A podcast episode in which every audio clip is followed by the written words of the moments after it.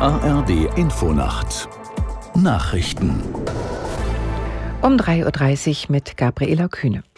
Die israelische Armee hat offenbar die Stadt Gaza umstellt. Einem Militärsprecher zufolge liefern sich die Soldaten dort heftige Kämpfe mit der Hamas. Aus der Nachrichtenredaktion Peter Behrendt.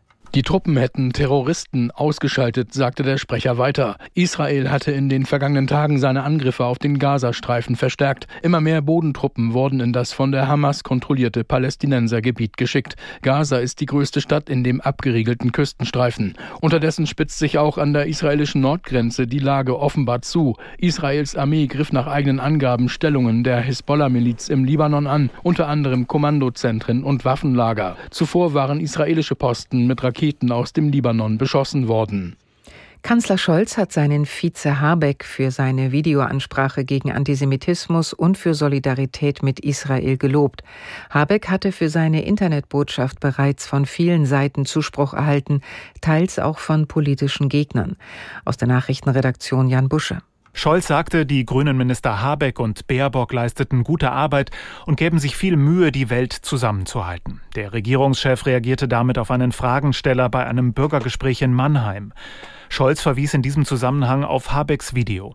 Der Vizekanzler verlangt darin unter anderem eine harte politische Antwort auf Antisemitismus und forderte von Muslimen in Deutschland eine klarere Distanzierung von solchen Äußerungen und Handlungen.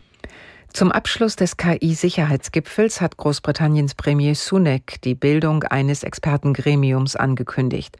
Es soll die Entwicklungen beobachten und regelmäßig Einschätzungen abgeben. Aus London, Imke Köhler. Zudem hätten sich Großbritannien und gleichgesinnte Regierungen mit den KI-Unternehmen darauf verständigt, neue KI-Systeme zu testen, bevor sie auf den Markt kommen. Bereits gestern war auf dem Gipfel von knapp 30 Staaten eine Deklaration unterzeichnet worden, mit der sie die potenziell katastrophalen Risiken der KI anerkennen und sich zu einer Zusammenarbeit im Bereich der KI-Sicherheit bereit erklären. Nachfolgegipfel soll es in sechs bzw. zwölf Monaten in Südkorea und in Frankreich geben. Seit Beginn des russischen Angriffskriegs auf die Ukraine sind in Deutschland mehr als 8000 ukrainische Soldaten ausgebildet worden.